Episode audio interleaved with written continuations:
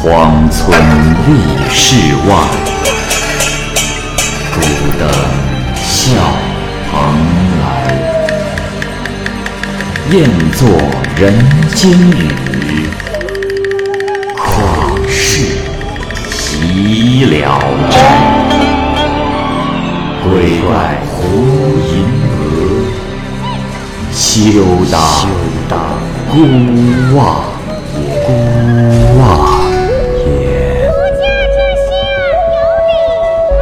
白话《聊斋故事》，《聊斋故事》之真后，蚂蚁播讲。洛阳人刘仲堪，从小愚钝，却沉湎于古代书籍，经常闭门研读，不太和人交流。一天，刘仲堪正在读书，忽然闻到屋中是异香满室，一会儿啊，又听到玉佩等首饰相碰撞的声音。刘仲堪吃惊的一看，只见。来了一位佳人，头上的簪子、耳上的耳环都发出闪亮的光彩，她的随从啊，也都是宫中的装束。刘仲堪赶紧跪地拜后。美女上前扶他起来，说：“啊，公子，怎么从前那么傲慢，如今却如此恭敬啊？”刘仲堪更加的惶恐。啊，这，啊，不知贵人是何处的天仙？一向未曾拜师，难道，难道我曾无礼于仙人吗？美人笑着说：“哎呀，才相别多长时间，公子就如此糊涂了起来？当时直挺挺坐着磨砖的，不正是公子你吗？”于是就铺好了锦绣的坐垫，摆上了美酒，与他谈天说地。这美女啊，知识是异常的广博。刘仲堪茫然不知如何对答。美女说：“公子，我只到过琼瑶，赴过一次宴。你经历了这几世，竟愚钝起来了。”又让侍者。炖水晶糕给刘仲堪喝。刘仲堪喝完了之后啊，就忽然觉得是心神清澈。天一黑，其他人就走了，这房中只剩下他们二人，熄了灯，解衣睡觉，欢愉非常。第二天天还没亮，宫女们又来了。美人起了床，装扮如故，这头发是一丝不乱，不用重新的梳妆。刘仲堪依恋不舍，问其姓名。美人回答说：“告诉郎君也不妨，只是恐怕更增添了郎君的怀疑。我就是甄氏，你是刘公干的后身。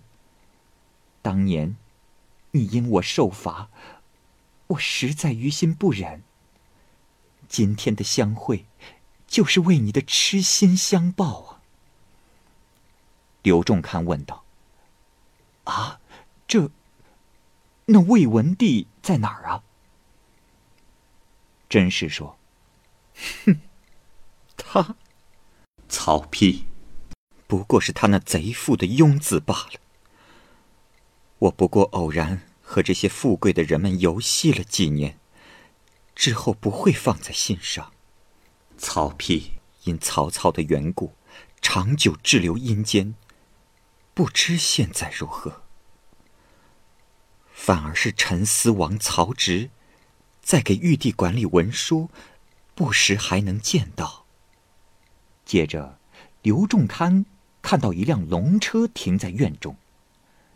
甄氏将玉之盒赠与刘仲堪，就登车告别，驾云而去了。刘仲堪自此是文思精进，然而成天的想念美人，凝思沉想，像傻子一样。几个月之后啊，这身体就渐渐的瘦弱了下来。他母亲不知原因，很是担心。这家中有一个老女仆，忽然就对刘仲堪说：“少爷，少爷心中是在想念什么人吧？”刘仲堪因为他说中了自己的心思，于是就将此事相告。老太婆说：“ 少爷，那不妨写封书信，或许……”我能给你送去呀。刘仲堪又惊又喜，说：“这，老妈妈，你原有法术啊！过去我有眼不识泰山，没有发现你的才能。老妈妈，若是果真能办到，我必将重谢。”于是就写了封信，折叠好，交给了老太婆后，老太婆就离开了。到了半夜，那老太婆就回来了，说道：“ 公子幸好没误事。到了门口，守卫认为我是妖，就把我给捆绑了起来。于是呀，我拿出了少爷的信，他就把信递了进去。不一会儿，就喊我进去。夫人感慨无缘相见。”要写回信，我说我们少爷消瘦，写信无法医治。那夫人沉思了好久，才放下笔说：“麻烦我先回来告诉公子，马上啊，为公子选一个好媳妇儿。”夫人在我临别前又嘱咐我说：“刚才的话是长远之计。”可不要泄露，就可永久的在一起。刘仲堪高兴的等待着。第二天，果然有个老太太领着一位姑娘来到了刘仲堪母亲的屋里。这是位漂亮的女子。老太太自我介绍说：“ 我姓陈，这是我的女儿，名叫思香，想与你家。”结亲。刘母很是喜爱这个姑娘，就商量聘礼。老太太说：“啊，什么都不要，只要把婚礼办了就行了。”只有刘仲堪知道这其中的奥秘，他暗中问思香说：“啊，姑娘，你是夫人的什么人呢？”思香回答说：“公子。”我曾在铜雀台当歌妓。刘仲堪怀疑他是鬼，思香说：“啊，公子不必害怕，我不是鬼。我和夫人都名列仙籍，只是偶然间犯错，被贬到人间。夫人已经恢复了仙位，我因期限未满，夫人请求过天神，暂时让我服侍您。”夫人决定我的去留，所以我能长期的在公子的身边俯视公子。这一天，有个瞎老太婆牵着一条黄狗来到刘家乞讨，边唱边打着竹板思香出来了，还未站稳，那黄狗啊就上前扑咬，思香吓得往后跑。衣襟被狗咬破了，刘仲堪急忙拿起棍子打狗，狗还是狂叫不止，乱咬撕扯下了思香的衣襟。顷刻啊，那衣襟变成了碎片，就被狗给吃了。夏老太婆重新拴住了狗，牵着走刘仲堪进屋看思香，思香仍然是惊魂未定。刘仲堪就问道：“啊，娘子，按说你是仙人，如何会怕那狗呢？”思香说：“相公，你有所不知，那狗是曹操所变，他大概是恨我没有遵守当年守节的遗令吧。”刘仲堪想把那黄狗买来打死，可是思乡不同意，他说：“相公莫要这样。那上苍已惩罚了他，让他变成了狗，你我又怎能擅自处死他？”过了两年，只要见过思乡的人都惊叹她容貌美丽，问她是从何而来，所以啊，家人都说的很含混，这引起了众人的怀疑，纷纷说他是妖。刘母呢，也追问刘仲堪，刘仲堪是大致的说了思乡的来历。刘母很是害怕，就告诫儿子啊，要和思乡断绝关系。可是刘仲堪不听。刘母就暗中找来了个术士，做法驱妖。刚要画地筑坛，思乡面容凄惨的说：“相公，本希望。”你我能够白头偕老，现在受到婆母的怀疑，你我的夫妻缘分也就尽了。我要走，也不是难事，但恐怕不是那咒语就能打发我走的。于是就点燃柴火，扔下台阶，瞬息之间，浓烟遮蔽了房屋，对面的人都看不见了。忽然有雷鸣般的响声，接着这烟就灭了。那术士已经是七窍流血而死。刘仲堪这时进屋一看，思乡已经无踪无影，想打招呼找那老女仆来问，那老婆婆也不知去向。刘仲堪告诉母亲说：“那老仆妇很可能。”是狐狸精。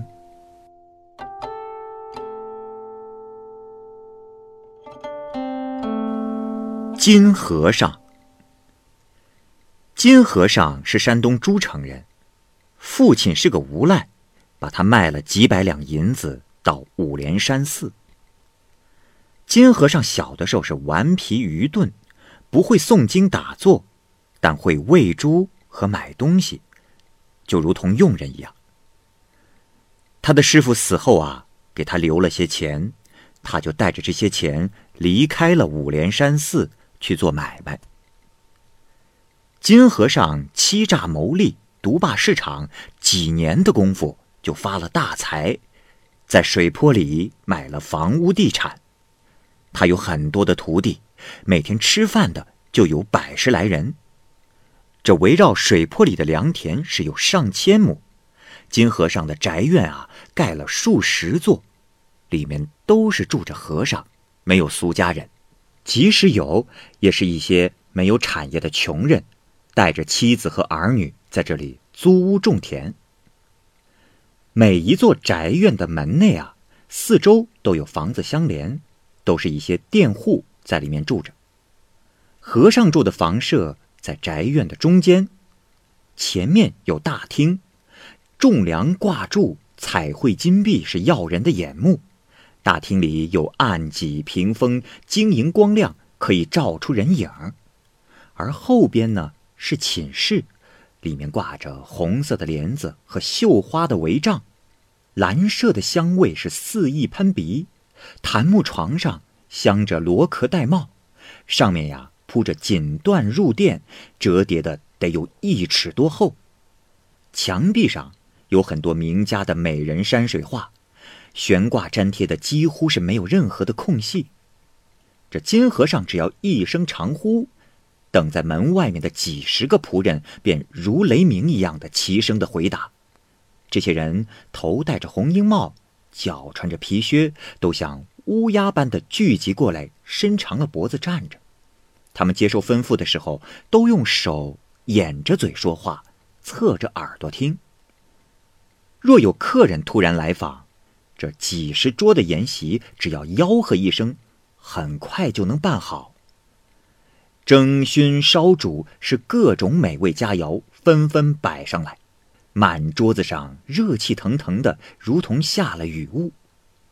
只是金和尚不敢公开的蓄养歌妓。但却有十几个美少年，都聪明伶俐，招人喜爱。他们头禅造沙，口唱艳曲，让人听了看了都觉得非常舒服。金和尚啊，一出门就有十几个骑马的随从是前呼后拥，这些人腰上挎着弓箭，相互碰撞，发出声响。奴仆们则称呼金和尚为爷，就是本县的那些平民百姓。有的称呼他爷，有的称呼他伯伯、叔叔，然而却没有人称呼他师傅、上人，更不用说是称呼他法号的。他的徒弟出门，这声势啊，比金和尚稍微差了一点但是，他们都骑着很威风的骏马，也是和一般的王公贵族大致相同。金和尚啊，喜欢广为接纳。就是远在千里之外，也有人和他及时的互通消息，所以掌握了地方军政长官的把柄。若是这些长官偶尔气盛冒犯了他，都会惊惊战战的，不得安宁。金和尚的为人粗俗不雅，从头到脚没有一块牙骨。他一生啊都没有读过一本经书，也没有学过一个咒语，是从来不去寺院。他的房屋中未曾有过诵经的法器，而他的徒弟呀，也从未见过，而且没有听说过。凡是来租赁房屋的佃户，这家中的妇女们都打扮的像京城里的人一样，是浮华艳丽。他们用的香脂、头油、花钿、铅粉，都是和尚供给的，而和尚对这类的花销是毫不吝啬，因此。这村里顶名务农并不种田的人家有上百户，经常发生不守法的佃户啊砍下了和尚的脑袋就埋藏在床下的事情。这金和尚对此也不太追究，只是把这些佃户赶出村去，也就算完事儿了。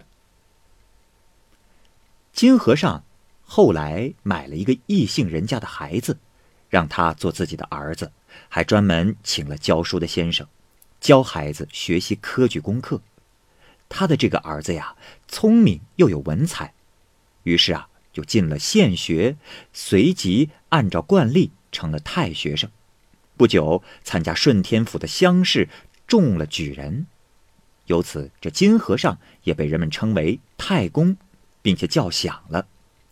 过去称金和尚为爷的，如今啊，要再加上个太字。原来对他行礼的人，现在都要垂手改行儿孙礼了。过了不久，这金和尚就死了。金举人穿着孝服守丧制，如丧父母，跪于灵前，自称孤子。众门人的哭丧榜是摆满了床榻，而在灵围后面小声哭泣的。只有这金举人的妻子，士大夫的夫人们都穿着盛装前来吊唁，马车轿子把道路都给堵塞了。出殡那天，高大的孝棚是一个接着一个，招魂灵幡是遮天蔽日，用草扎的殉葬品都用金箔装饰，马车伞盖和仪仗啊有几十套，马有千余匹。美女近百人，都栩栩如生。方弼和方相两个开路神是用硬纸壳做成的巨人，头束皂帕，身穿金甲，里面虽是空的，但却用木支架支撑，让活人在里面扛着他走。还在里面呀，安装了能转动的机关，使开路神虚泄飞舞，目光闪烁，像要呐喊一样。观看的人都感到很惊奇，有的小孩远远的看见他就被吓哭了。阴宅也修建的很是壮丽，像宫殿一样，阁楼房廊连在一起，占地数十亩，里面千门万户，进去的人都会迷路而不能出来。祭品贡品更是多的叫不上名，送葬的人车盖相碰撞，上至长官都低头弯腰进来。磕头下拜，如朝见君主一样；而下呢，至衙门的小吏都趴在地上叩头前行，不劳烦金公子和师叔。那个时候啊，全城的人都来瞻仰，人来人往，相接于道。有的领着老婆背着孩子，有的呼喊兄妹，是人声鼎沸。再加上鼓乐喧天、散乐杂技的锣鼓喧闹，听不到人说话。看热闹的人啊，从肩膀以下都看不到，于是大家只能伸头探望。还有个孕妇肚子疼得厉害，马上要生产，女伴们只好围成一圈，张开裙子来遮挡，守候着。忽听见婴儿啼哭，连男女都顾不上问，扯下一块裙子就把孩子包上，抱在怀中。有的扶着产妇，有的拉着产妇，这才无比费劲地挤出人群，回到了家中。金和尚的遗产分为两半，他的儿子得一份，众门人得一份。金举人分得一半。住宅的南北东西全是和尚的同党，都以兄弟相称，仍相互往来照应。